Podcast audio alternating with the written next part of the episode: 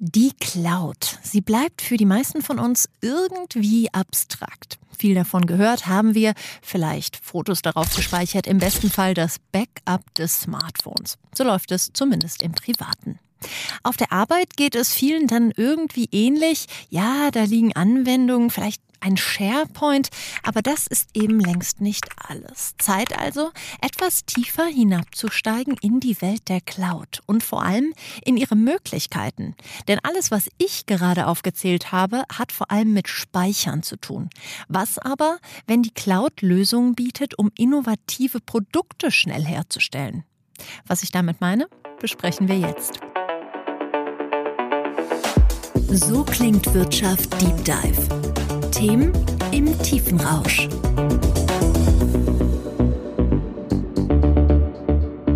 Mein Name ist Jessica Springfeld und ich freue mich auf meine beiden Gäste.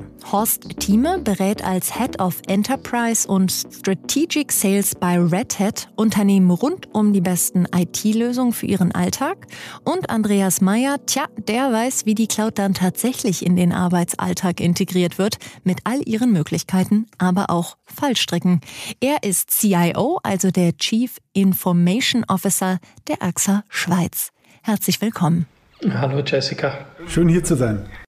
Ganz oft benutzen wir Cloud Services ja recht unbewusst. Wenn ihr auf den heutigen Tag zurückschaut, vielleicht auch nur auf die letzte Stunde, wo habt ihr die Cloud genutzt?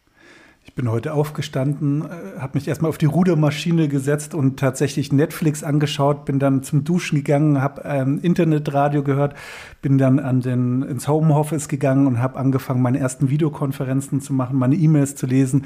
Also mich begleitet die Cloud eigentlich seitdem ich wach bin. Andreas, was war es bei dir? Es gibt ja die Apple und die Android-Familien. Wir sind eine Apple-Familie und äh, nutzen da die Messaging-Services jeden Tag. Wir nutzen die Backup-Services jeden Tag und vor allem je länger, je mehr auch Streaming-Services. In der, in der Firma seit äh, drei Jahren äh, intensiv und äh, in einer privaten Cloud. Wir werden später erst klären, was das ist, um die Flexibilität in der Entwicklung von unseren Anwendungen zu nutzen. Das bietet mir die perfekte Vorlage. Dann fangen wir doch mal an, in das Thema etwas mehr abzutauchen. Also ich glaube, was wir schon geklärt haben, ja, dieses ganze Thema Speichern, Hochladen etc., das ist inzwischen ja allgemein ähm, bekannt. Horst, wenn du so einen Weg zeichnen müsstest und sagst, ja, wir haben uns so ein bisschen entwickelt, früher war die Cloud eher Speicher, Medium, heute ist es XYZ. Was würdest du dann sagen? Das Thema generell ist nicht so neu, sondern etwas, was schon von den großen Mainframe-Rechnern von vor vielen, vielen Jahrzehnten eigentlich gestartet worden ist. Was neu dazugekommen ist, ist, dass wir große, weltweit vernetzte Rechenzentren haben, die sowohl innerhalb von Betrieben als auch von ähm, ja, Service-Providern uns die Möglichkeit geben, Applikationen ganz, ganz anders und in einem ganz großen artigen Vernetzung zu betreiben, was vorher nicht möglich war. Und aus diesen technischen Betriebskonzept sind auch noch Business-Konzepte entstanden, die uns erlauben, neue Services zu generieren. Wir haben jetzt viel darüber gesprochen, was die Cloud alles kann. Aber welche Player stecken eigentlich dahinter? Was sind die größten Cloud-Anbieter? Sie werden überrascht sein. Corona hat die Kassen der Cloud-Anbieter klingeln lassen. Um über 30 Prozent nahm das Geschäft im vergangenen Jahr zu. Den Markt dominiert dabei ein Anbieter, den wir eigentlich aus folgender Situation kennen. Nämlich, wenn er uns Pakete liefert. Tatsache ist aber, ein großer Teil des Amazon-Geschäfts entfällt inzwischen auf die Amazon Web Services, kurz AWS. Sie gelten im Unternehmen als Cash Cow. 30% Marktanteil hält der Konzern. Und damit hängt Amazon einen Konkurrenten ab, bei dem man das Cloud-Geschäft am ehesten erwartet hätte. Microsoft. Unter dem Namen Microsoft Azure vereint Microsoft seine Cloud-Angebote. Im letzten Jahr verhalf diese dem Unternehmen zu einem Gewinnsprung. Rund 20% Marktanteil hat der US-Konzern momentan. Dann wird es erst einmal recht still bis auf Platz 3 mit 8% Marktanteil wieder ein Unternehmen kommt, das man zuerst mit etwas anderem in Verbindung bringt. Mit Suchanfragen. Doch mit Google lässt sich eben nicht nur googeln, sondern auch Geschäft in die Cloud verlagern.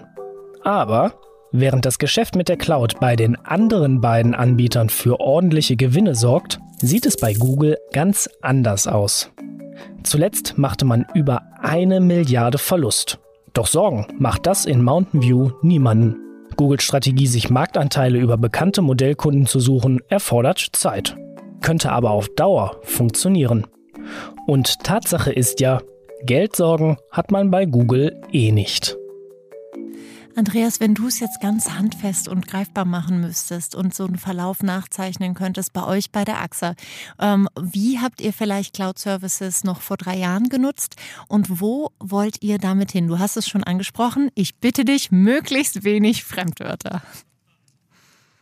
Sehr gern. Also wir nutzen heute die Cloud in unserem privaten Rechenzentrum und primär um ähm, Speicherkapazität und CPU-Leistung äh, zu nutzen in einer neuen virtuellen Art und Weise. Morgen möchten wir aber die Cloud nutzen als Innovationsökosystem. Ein kurzes Beispiel. Die Firma möchte sich entwickeln. Wir möchten ihnen selbstverständlich immer noch die Versicherung verkaufen und wir möchten aber auch Leistungsservices verkaufen und sagen, hier gibt es äh, medizinische Hilfe, wenn bei euch jemand krank wird. Das kriegt ihr auch, dann sind die Leute schneller gesund und wieder am Arbeiten. Solche Services, diese Innovationsservices finde ich auf der Cloud. Wir verbinden diese mit unseren Kernsystemen und dazu gibt es neue Services für unsere Kunden. Auf die Gefahr hin, dass es jetzt doch etwas technischer wird, was sind denn dann genau die Möglichkeiten, ähm, die so eine Cloud einem Unternehmen oder in diesem Fall der AXA bietet? Was liegt da schon genau, was diese Anwendung möglich macht? Diese Vorteile, die einfach die Cloud bietet, ist nicht nur jetzt die Infrastruktur, sondern tatsächlich die zugrunde liegende Open Source Technologie, die erlaubt, Applikationen anders zu gestalten und anders zu bauen. Das bedeutet, schneller wachsen zu können, schneller die Services auch vielleicht in anderen Ländern ausrollen zu können oder näher am Kunden ähm, zu sein mit den Lösungen, ähm, schnellere Entwicklungszyklen zu haben aufgrund von Cloud-Native Applikationsentwicklungen. Wir haben gerade gehört, schneller wachsen, sich schneller ausbreiten oder expandieren dank Cloud. Wenn man dafür übrigens ein gutes Praxisbeispiel sucht, dann muss man nur Lust auf einen Videoabend mitbringen. Was tun, wenn auf einmal gar nichts mehr geht? Corona hieß für viele abends ab auf die Couch und Serien oder Filme streamen. Ganze 15 Prozent des gesamten Datenverbrauchs gingen bereits 2018 schon auf Netflix zurück. YouTube brachte es auf 11,4 Prozent und Amazon Prime Video auf 3,7 Prozent. Seitdem dürfte der Anteil noch deutlich gestiegen sein. Und trotzdem, selbst zu Lockdown-Hochzeiten wurden keine großflächigen Störungen bekannt. Wenn mal etwas stockte oder pixelig wurde, dann lag das meist eher an der heimischen Leitung, nicht aber an den Plattformen. Beim Blick hinter die Kulissen erkennt man, keiner dieser Anbieter arbeitet mehr mit lokalen Servern. Alles liegt in der Cloud. Und das hat vor allem einen Vorteil. Skalierbarkeit. Darunter versteht man die Fähigkeit einer Anwendung, weiterhin zu funktionieren, wenn sich Größe oder Volumen ändert. Das hieß in diesem Fall, Egal wie viele Menschen gleichzeitig zugriffen, die Website stürzte nicht ab. Alles blieb verfügbar. Im Gegensatz dazu standen zum Beispiel die Informationsportale der deutschen Bundesregierung. Aus Gründen der Sicherheit und Souveränität setzt man hier auf lokale Server. Doch immer wieder kam es zu sogenannten Outages, wenn neue Informationen rund um das Coronavirus bekannt gegeben wurden und viele Leute auf die Seiten zugriffen, gingen diese oft in die Knie. Kein Wunder, dass die Bundesregierung nun plant, eine autarke Bundescloud zu entwerfen und dafür Microsoft um Hilfe bittet. Glaubst du, dass eigentlich inzwischen ähm, Cloud oder Cloud-basierte Services fast ein Muss sind, um eben weiter vorne ähm, mitzuspielen oder würde es überhaupt noch ohne gehen? Ich denke, langfristig wird das nicht ohne gehen. Ähm weil die ganzen äh, Anwendungssysteme und alles, was Software, die wir auf dem Markt äh, nutzen können, die werden auf dieser Cloud entwickelt. Der ganze, das ganze Informatik-Ökosystem wechselt dahin. Äh, ich glaube aber auch, dass der digitale Anteil von unseren Produkten und Services je länger je höher wird. Es ist ein Differenzierungsteil, dass man bessere ähm, bessere digitale Tools hat. Unser digitales Portal in der Schweiz hat zum Beispiel schon 40 Prozent von unseren Kundinnen und Kunden nutzen das fast einmal pro Monat. Und das gibt eine viel, viel höhere Interaktion mit unseren Kundinnen und Kunden, äh, die dann wieder zu mehr Bindung und sehr äh, Zufriedenheit führt. Vielleicht, wenn ich das auch nochmal ergänzen kann, ähm, du hast angesprochen, dass ihr ja nicht nur in einer Cloud unterwegs seid, ihr seid ja in mehreren Clouds auch unterwegs. Und das ist vielleicht auch nochmal eines der bemerkenswerten neuen Trends, die man hat, dass man nicht in einer Cloud ist und ich kenne eigentlich keinen Kunden, der nur in einer einzelnen Cloud ist, sondern dass die meisten Kunden mehrere Clouds entweder selber betreiben oder Managed Clouds haben von irgendwelchen Service-Providern oder auch in verschiedenen Public Clouds ähm, ihre Services laufen haben. Und wenn sie das machen, dann ist das ein weiterer Vorteil, weil sie halt dort auch die Services und das Ökosystem dieser Services von diesen Service-Providern mitnützen können, das jeweils am besten geeignet ist. Ja, aber Horst, dann sag uns das mal, wie findet man die perfekte Cloud für das eigene Unternehmen oder wo rätst du oft Unternehmen? Eben gar nicht eine, sondern guckt euch mal X und Z an und dann machen wir daraus äh, das Beste aus beiden Welten. Ich würde erstmal versuchen, mich so weit wie möglich flexibel zu, aufzustellen und die Agilität zu bewahren, dort meine Services laufen zu lassen, wo ich sie heute am sinnvollsten finde, aber gleichzeitig sie auch morgen wieder dort vielleicht wegportieren kann und woanders laufen lassen kann. Das zweite ist, dass ich auf jeden Fall schauen würde, so weit wie möglich auf Open Source Technologien zurückzugreifen und mich von der Infrastruktur damit auch zu lösen, um dann ein, eine ähm, Unabhängigkeit von jeglicher Infrastruktur, von jeglicher Cloud zu haben und eine Offenheit zu haben, um auch zukunftsfähig zu bleiben. Wenn ihr jetzt gemeinsam ähm, zum Ende des Podcasts nochmal mit mir äh, in die Zukunft äh, schaut, was sind da ähm, generell äh, so Trends? Was wird viel nachgefragt vielleicht bei dir, Andreas? Und Horst, was fragen zum Beispiel viele Kunden ähm, bei dir an? Also bei uns ist es ganz klar, dass wir eigentlich unseren Kunden eine Last abnehmen wollen.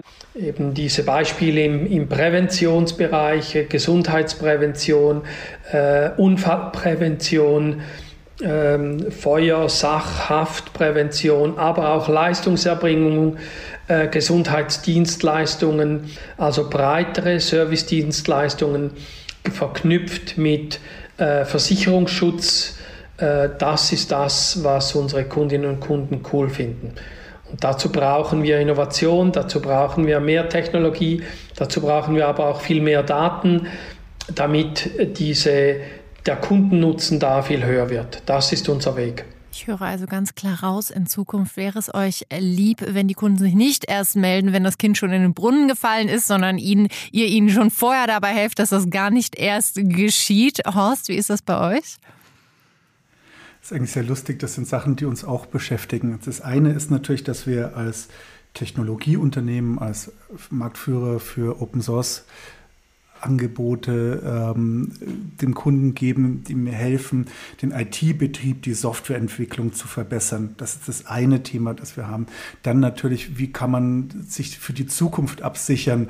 Wie kann man sicherstellen, dass diese Applikationen nicht nur jetzt und heute laufen, sondern womöglich auch für die Zukunft abgesichert sind. Auch daran arbeiten wir. Und das Dritte ist, es geht halt nicht nur um Technologie, es geht nicht nur um hier Prozesse zu optimieren, sondern es geht tatsächlich auch um eine gewisse Kultur, wie diese Technologie eingesetzt wird. Und das hat meistens nicht nur etwas mit Technologie zu tun, sondern auch mit der Art und Weise, wie Menschen zusammenarbeiten, zusammenkommen, um Technologie zu verbessern, Applikationen zu entwickeln, Services für Kunden zu bauen und diese dann auch nachhaltig zu gestalten.